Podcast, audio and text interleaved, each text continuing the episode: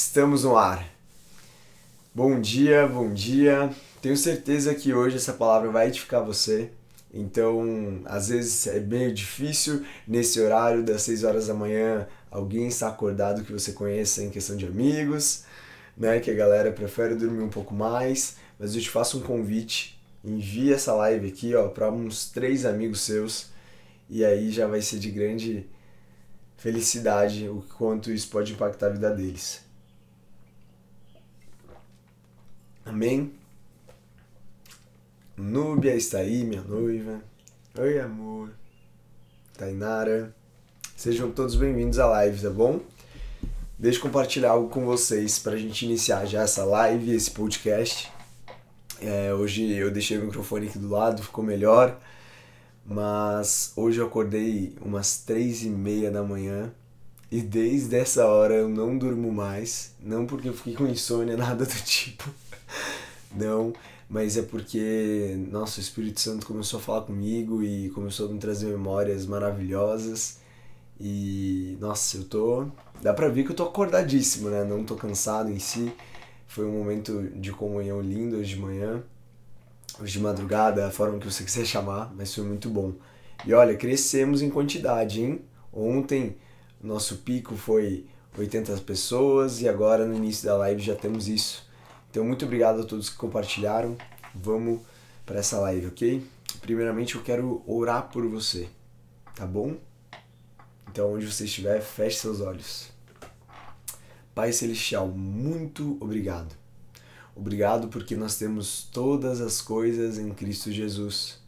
Obrigado, Pai, porque nós não somos devedores. Obrigado, Pai, porque nós não servimos aquilo que é material mas nós servimos ao Espírito de Deus, nós servimos ao Pai, nós servimos ao amor de Deus. Então, Pai, muito obrigado.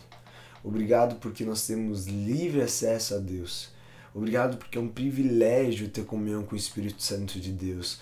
Obrigado, Pai, porque é um privilégio ter comunhão com meus irmãos. Obrigado, Pai, porque nós temos a certeza de que não vai ser o Breno hoje falando, mas realmente vai ser o Espírito Santo de Deus. Amém. Então, sejam todos bem-vindos, quem está chegando agora. Eu te convido nessa live para a gente realmente alcançar mais vidas, algo que o algoritmo gosta muito. É quando você aperta bastante seu coração aqui ao lado e quando você envia essa live para os três amigos. Então, quando você faz isso, a gente alcança muitas vidas, tá bom? Que é assim que funciona. Vamos começar? Lá em 2 Reis, capítulo 4, versículo 8, diz assim: Certo dia Eliseu foi a Sunem, onde uma mulher rica insistiu que ele fosse tornar uma refeição em sua casa. Depois disso, sempre que passava por ali, ele parava para uma refeição. De modo que ela disse ao marido: Sei que esse homem que sempre vem aqui é um santo homem de Deus. Vamos construir, vamos construir lá em cima um quartinho de tijolos, colocar nele uma cama, uma mesa, uma cadeira e uma lamparina para ele. Assim, sempre que nos visitar, ele pode poderá ocupá-la. Um dia, quando Eliseu chegou, subiu ao quarto e deitou-se. Ele mandou o servo Geazi chamar a sunamita. Então ele a chamou, e quando ela veio, Eliseu mandou a Geazi dissesse a ela: você teve todo esse trabalho por nossa causa? O, o que podemos fazer por você? Quer que eu interceda por você junto ao rei ou comandante do exército? Ela respondeu: Estou bem entre minha própria gente. Mais tarde, Eliseu perguntou a Geazi: O que se pode fazer por ela? Ele respondeu: Bem, ela não tem filhos e seu marido é idoso. Então Eliseu mandou chamá-la novamente e Geazi chamou e, a, e ela veio até a porta. E ele disse: Por volta dessa época do ano que vem, você estará com um filho nos seus braços. E ela contestou: Não, meu senhor, não me iludas, não iludas a sua serva. Ó oh, meu Deus, ó homem de Deus. Mas, como Eliseu lhe dissera, a mulher engravidou. No ano seguinte, por volta daquela mesma época, deu à luz a um filho. O menino cresceu E certo dia foi encontrar seu pai, que estava com os ceifeiros. De repente, ele começou a chamar o pai, gritando: Ai, minha cabeça, ai, minha cabeça, ai, minha cabeça. Então o pai disse ao servo: Leve-o para a mãe dele. O servo pegou e o levou à mãe. O menino ficou no colo dela até o meio-dia, quando morreu. Ela subiu ao quarto do homem de Deus, deitou o menino na cama, saiu e fechou a porta. Ela chamou o marido e disse: Preciso de um servo e uma jumenta para ir falar com o homem de Deus. Vou e volto depressa. E ele perguntou: Mas por que hoje? Não é lua nova nem sábado? Ela respondeu: Não se preocupe. Ela mandou selar a jumenta e disse ao servo: Vamos rápido, só pare quando mandar. Assim, ela partiu para encontrar-se com o homem de Deus no Monte Carmelo. Quando ele, ele a viu à distância, disse ao servo Geazi: Olhe, é a sunamita. Corra ao encontro dela e lhe pergunte: Tudo vai bem com você? Tudo vai bem com seu marido? Tudo vai bem com seu filho? Mas ela respondeu a Geazi: Tudo vai bem. Ao encontro, o homem de Deus no monte, ela se abraçou aos seus pés e Geazi veio para afastá-lo. Mas o homem de Deus lhe disse: Deixa em paz, ela está muito angustiada. Mas o Senhor nada me revelou e escondeu de mim a razão da sua angústia. E disse a mulher: Acaso eu te pedi um filho, meu senhor? Não te disse para não me dar falsas esperanças? Então Eliseu disse a Geazi: Põe a capa por dentro do cinto, pegue meu cajado e corra. Se você encontrar alguém, não cumprimente, se alguém cumprimentar, não responda. Quando lá chegar, põe o meu cajado sobre o rosto do menino. Mas a mãe do menino disse: Juro pelo nome do Senhor e por tua vida, se ficais, não irei. Então ele foi com ela. Geazi chegou primeiro e pôs o cajado sobre o rosto do menino, mas ele não reagiu. Então Geazi voltou a encontrar-se com Eliseu e lhe disse: O menino não volta a si. Quando Eliseu chegou à casa, estava o menino morto estendido na cama.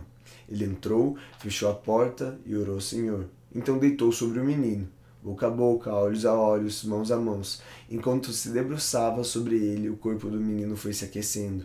Eliseu levantou-se e começou a andar pelo quarto. Depois subiu na cama, debruçou-se mais uma vez e o menino espirrou sete vezes e abriu os olhos. Eliseu chamou Geazi e mandou a sunamita e mandou chamar a sunamita. Ele obedeceu. Quando ela chegou, Eliseu disse: Pegue seu filho. Ela entrou, prostrou-se aos seus pés, curvando-se até o chão, então pegou o seu filho. E assim vai, assim vai longe. Ontem, na nossa conversa, nós conversamos que tudo vai bem. Aqui em Segunda Reis traz essa história tão poderosa e ela nos mostra o que? que literalmente tinha acontecido um fato. O filho tinha morrido. Mas a gente tem que voltar um pouco atrás, ali no início do texto, onde ainda o profeta chega na mulher e fala assim: Ei, no próximo ano, nessa mesma época, por exemplo, hoje nós estamos no dia 31 de agosto. Então, no ano que vem, em agosto, nessa mesma época, você vai ter um filho. Não, não me enche de esperança, porque ela já sabia das dificuldades. O marido já era mais velho, já não poderia ter filhos, e aquilo, e aquilo, e aquilo. Não me enche de falsa esperança. Passa um ano, naquela mesma época, nasce o filho. Ok, maravilhoso. E aí passa algum tempo, o filho morre. Quando o profeta chega a ela e pergunta: tudo vai bem com o seu marido, tudo vai bem com o seu filho, tudo vai bem com você? Ela diz: tudo vai bem. Depois o filho vem, ressuscita, e aí essa é história. Mas o que eu quero compartilhar com vocês em cima disso é que quando a gente declara tudo vai bem, não significa que a gente anula as situações que estão acontecendo em nossa vida. não significa que a gente anula o que eu estou sentindo, ou o que eu estou vendo, ou o que está acontecendo de fato. Quando eu digo tudo vai bem, é que eu estou declarando que eu não vivo no tempo Cronos, mas eu vivo no tempo Kairos, que nós falamos ontem, que é o tempo de Deus, e eu não ajo através das circunstâncias. Então, por crer em Deus Pai, por crer que Ele já fez tudo naquela cruz, eu creio que tudo vai bem. Tudo vai bem. E também na Bíblia diz que todas as palavras que nós declaramos geram vida, palavras de vida ou de morte. Então, independente da situação que estiver acontecendo, até algo extremo para os nossos olhos, como a situação dessa mãe com o filho, ela realmente disse assim: tudo vai bem. Tudo vai bem. Independente se as coisas são difíceis na sua vida, tudo vai bem. Independente se você está passando dias difíceis, tudo vai bem. Independente se você está triste, tudo vai bem tudo vai bem. Porque você crê que você não é o que você está sentindo. Você não é o que você está hoje. Você não é o que as circunstâncias estão dizendo que você é. Você não é o que você está passando. Você é filho e filha amada de Deus. É isso que você é. Então, essa história traz para nós que tudo vai bem. Tudo vai bem. Tudo vai bem na sua vida, quando estiver acontecendo algo difícil, diga para você mesmo: tudo vai bem. Obrigado, Espírito Santo, porque tudo vai bem. Diga isso na sua vida.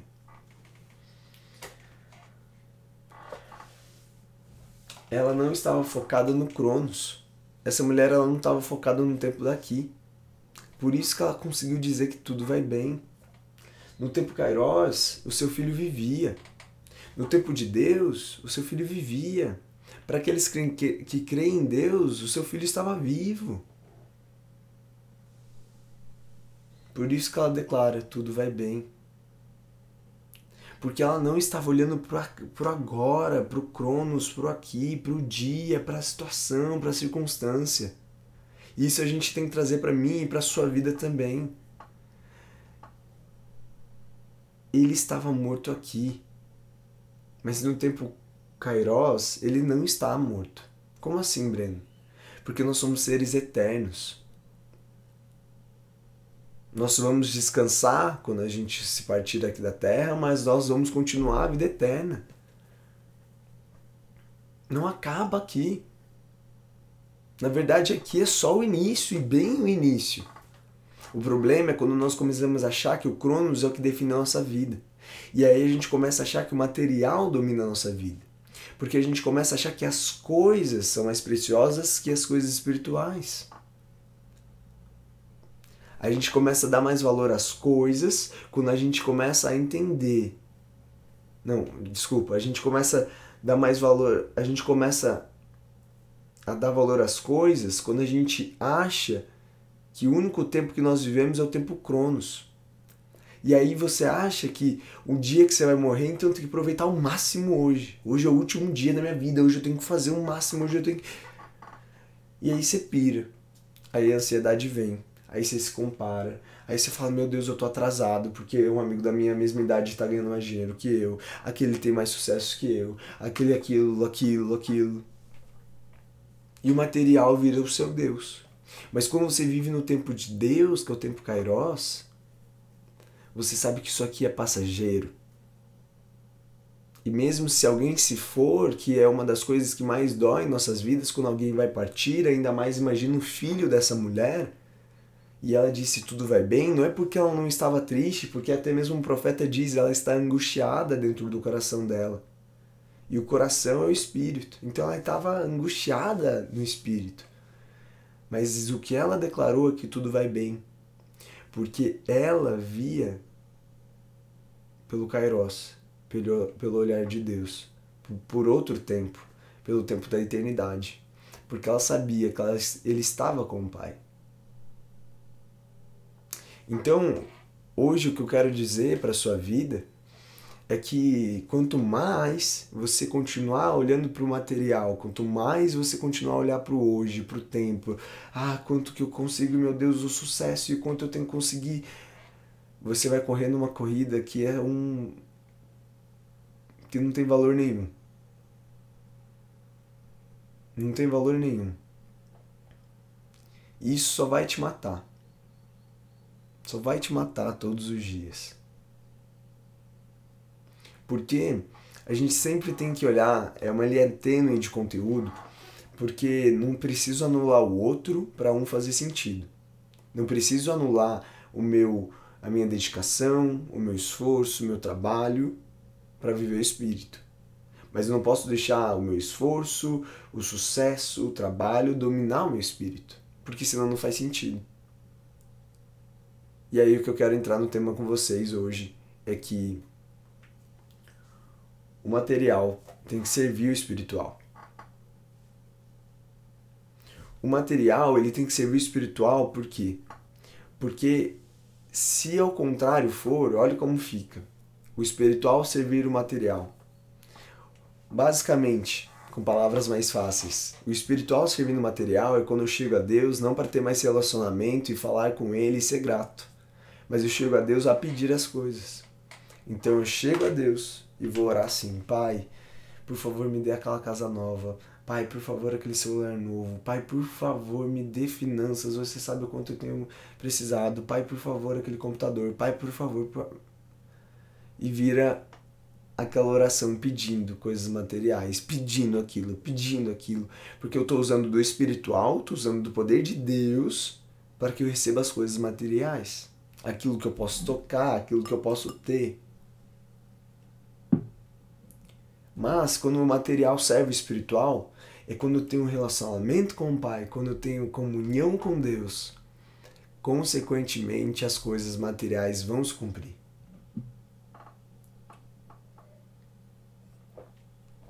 Então, quando eu tenho comunhão com Deus, automaticamente tudo isso vai fluir. Tudo isso vai fluir.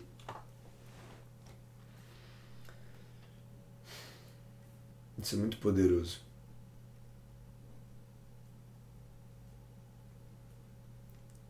Isso aqui é muito bom.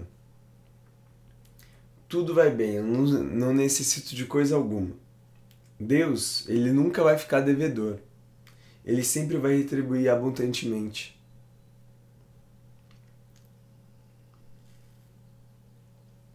Tudo que eu faço para Deus é por interesse quando o material vai à frente do espiritual. Porque eu quero o espiritual servindo o meu material.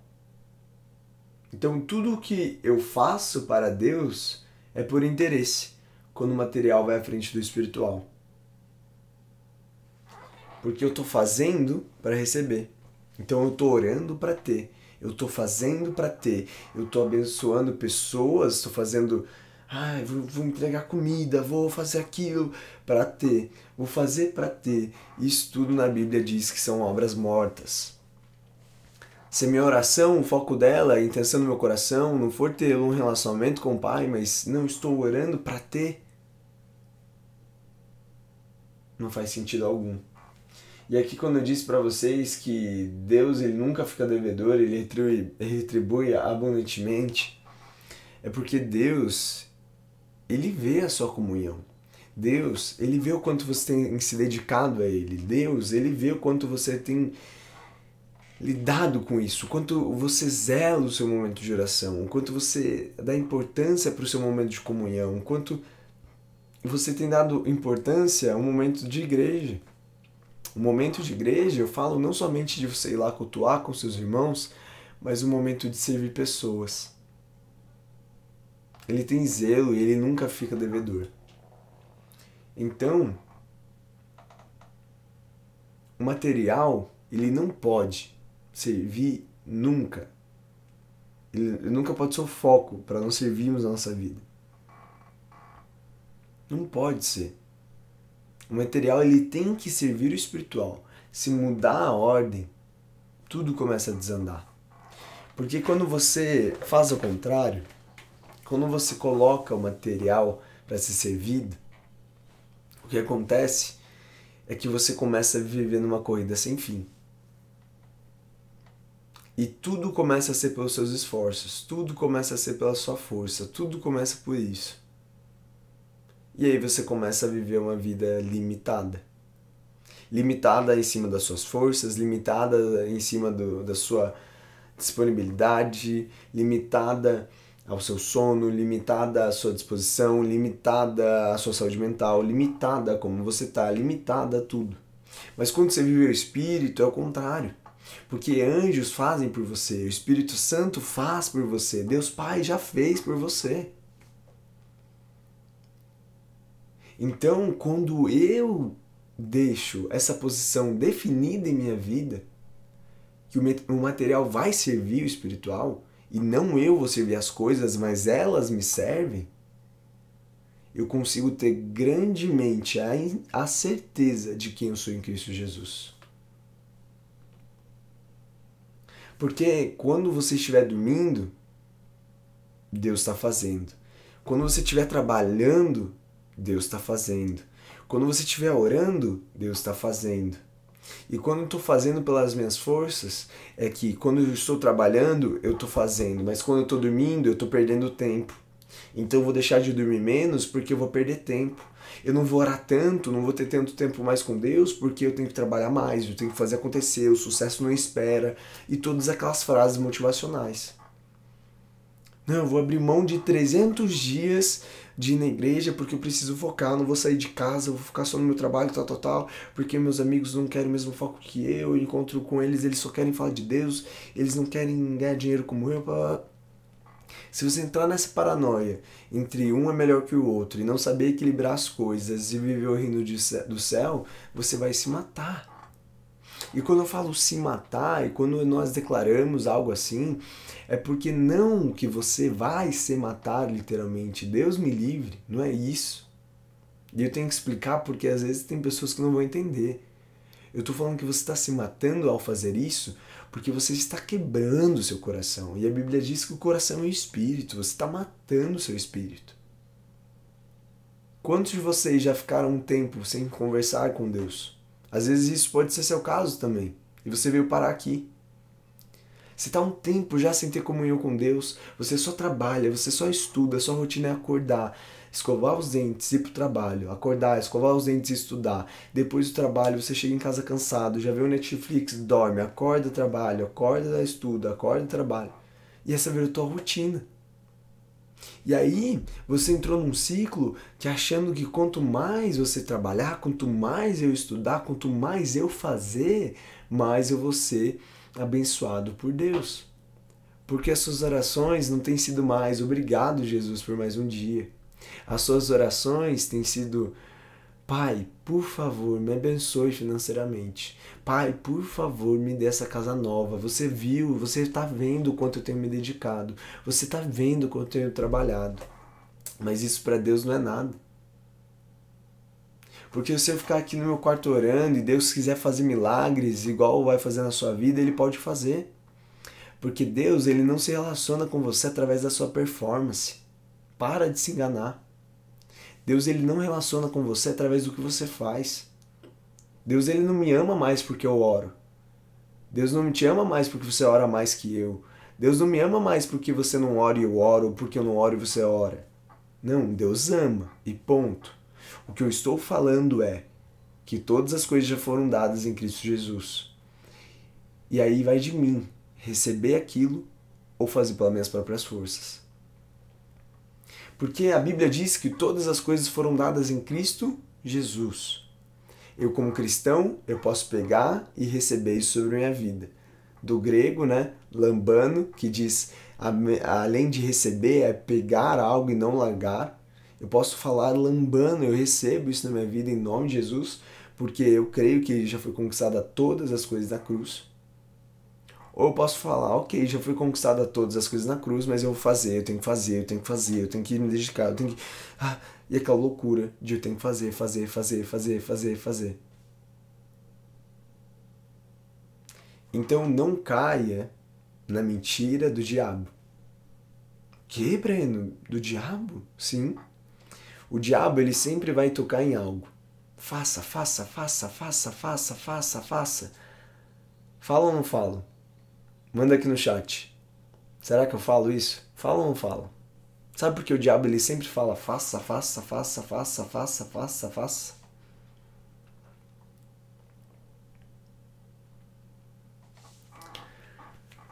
Porque o diabo ele quer ver você fazendo pela sua performance. Em tudo na tua vida. O teu trabalho, até a tua vida com Deus, tá? Ele quer ver você fazendo pela tua força. Porque quando você deixar de fazer, ele é o mesmo que vai vir te julgar. Ele vai ser o mesmo que vai vir contar mentiras na sua mente. Ele é o mesmo que vai te apedrejar.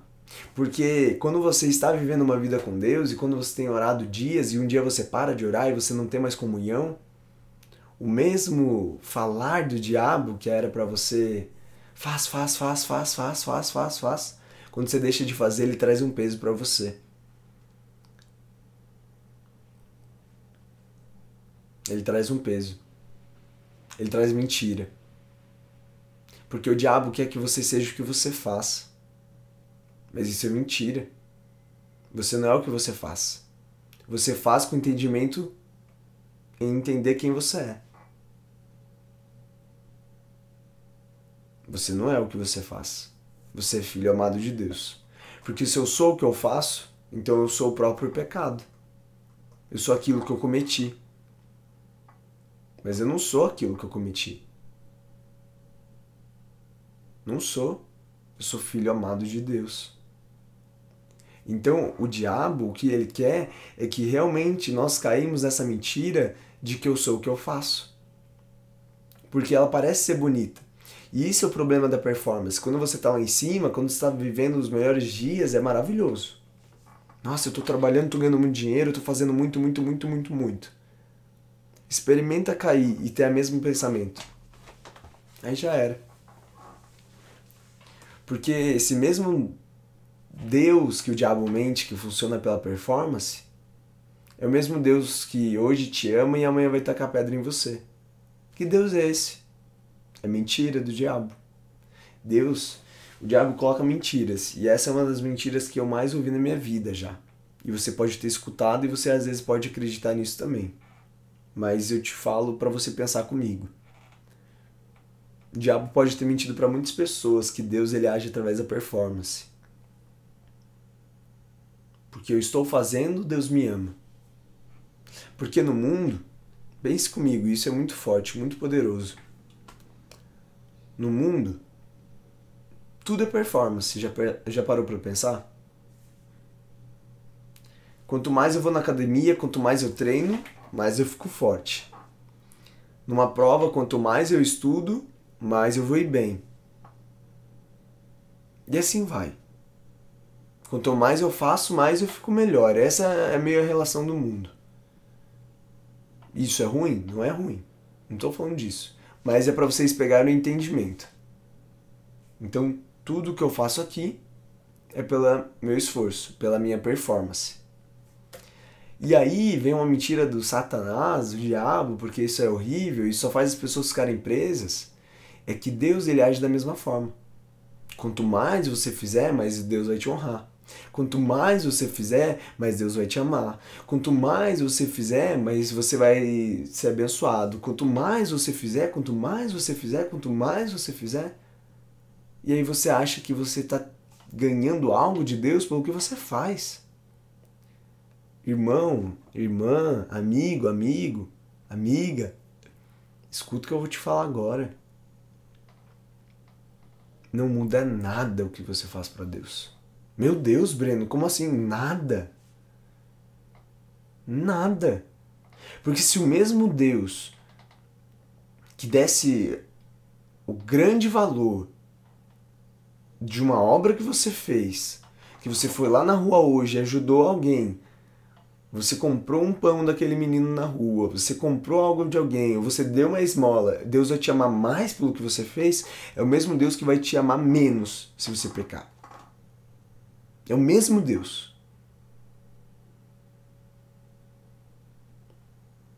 Então, se eu crer em um Deus que me ama pelo que eu faço, já era. Porque você pode às vezes ficar dias fazendo coisas boas, anos fazendo coisas boas. E quando mais isso vai entrando na sua mente, você vai tendo uma mente de uma pessoa religiosa, não de uma pessoa cristã. Porque a religiosa acredita que é pelos meus fazeres que Deus me ama. Mas deixa eu falar algo que pode pesar um pouco para você, mas é verdade. Quando você acredita que o quanto você faz é tão bom, você começa a olhar para as pessoas e falar: Ó, oh, fulano é aquilo. Ó, oh, fulano tá pecando. Ó, oh, fulano tá fazendo aquilo. Porque você começa a achar que você é melhor que o outro pelo que você tem feito. Mas eu posso te dar uma grande notícia: a maioria que pensa assim, quando cai, nunca mais volta. Porque ela não tem coragem de dizer para ela que ela fez aquilo. E todo mundo é propício, propício a pecar, a cair em algo. Pode ser numa mentira que virou banal. Pode ser em coisas pequenas, mas pode cair. O fato dela estar se enganando é porque ela está fofocando de alguém, ela já não está vivendo aquela santidade que ela imagina, ela está vivendo um pecado. Então, o que é forte falar para você é que essa mesma pessoa que crê nisso, ela está se matando. Está achando que o que ela faz vai ganhar Deus. Que o que ela faz vai mudar algo. E posso te falar algo que daí vai ser muito forte, mais que isso. É que quando você acha que é pelas tuas forças, quando você acha que é pelo teu mérito, você anula a obra de Jesus. Quando você começa a achar que é pelas tuas forças, você anula aquilo que Jesus já fez. Jesus, ele morreu na cruz por todos os nossos pecados. Todos. E ele pagou tudo naquela cruz. Não foi 90%, não foi 98%, 99%, foi tudo, 100%. Então não anule a obra de Jesus. E nunca fique em lados extremi extremistas de nenhum lado. Ah, então não tem que trabalhar, é só descansar. Claro que não. Então só tenho que trabalhar e deixar de orar. Claro que não. Ah, então eu vou sair pecando igual um louco. É óbvio que não. Porque aí é um papo de maturidade. Você ouvir uma palavra dessa, tem duas situações. Ou você é maduro e você fala, uau, glória a Deus, eu não sou o que eu faço.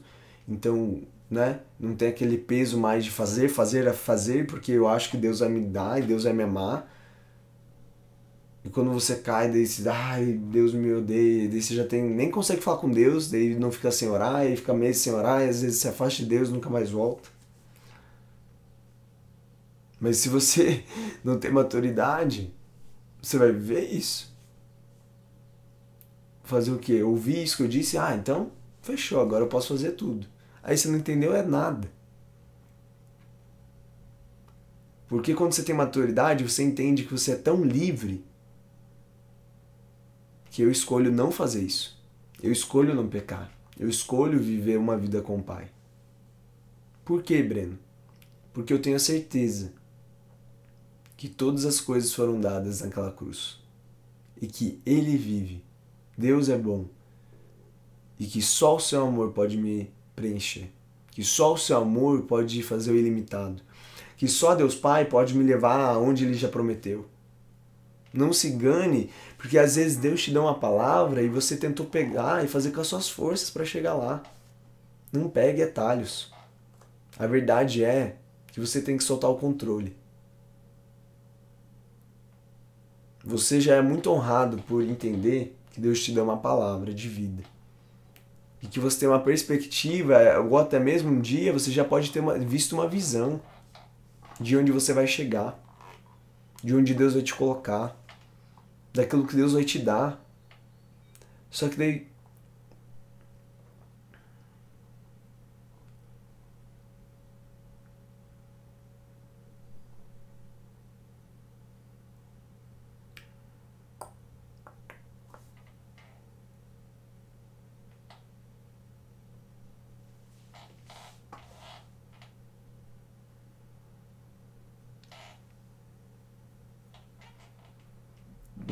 podcast, a live parou aqui por enquanto. Tá voltando já.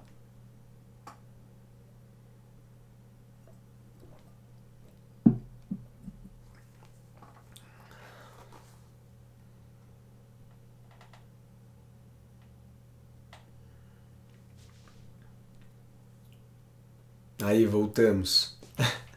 A live caiu do nada. Mas o que eu ia falar para você é que Deus ele já pode ter te dado uma visão, já pode te dar uma palavra, mas você resolveu pegar atalhos. E o que eu digo para você é não pegue atalhos, não pegue atalhos, solta o controle, vale muito mais a pena. A verdade é que Deus ele tem um caminho mais excelente para tua vida. Deus, ele tem um caminho mais excelente. Aí você decide: eu vivo isso ou não? É você que decide. É você que decide. Eu espero do fundo do meu coração que você viva um caminho mais excelente. Porque mesmo nos dias que você pode se sentir esquecida, esquecido, Deus não esqueceu de você. E ele tem planos maravilhosos para sua vida.